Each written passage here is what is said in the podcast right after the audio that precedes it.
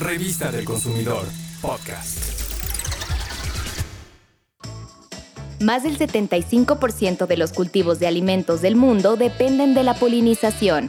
La polinización es un proceso natural en el que algunos animales al buscar flores, ya sea para alimentarse o refugiarse, llevan el polen desde los órganos florales masculinos hacia los órganos florales femeninos y así ocurre la fecundación, la reproducción de las plantas y de alimentos. Los polinizadores son, por ejemplo, abejas, mariposas, algunas aves y algunos mamíferos como murciélagos y monos, que se sienten atraídos por los olores, colores o formas de las flores. Como sabes, las abejas son las que más contribuyen en la polinización y nosotros podemos ayudarles sembrando plantas que les atraen. Una de ellas es la lavanda, que además de ser polinizadora te ofrece su belleza y aroma, y es útil para tratar la diarrea como diurético y desinflamante. La albahaca, el eneldo y el romero te sirven para condimentar algunos platillos y también son excelentes polinizadoras.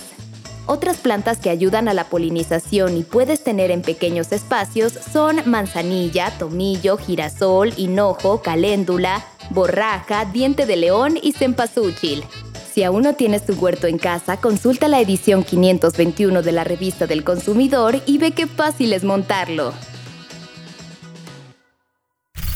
Revista del Consumidor, podcast.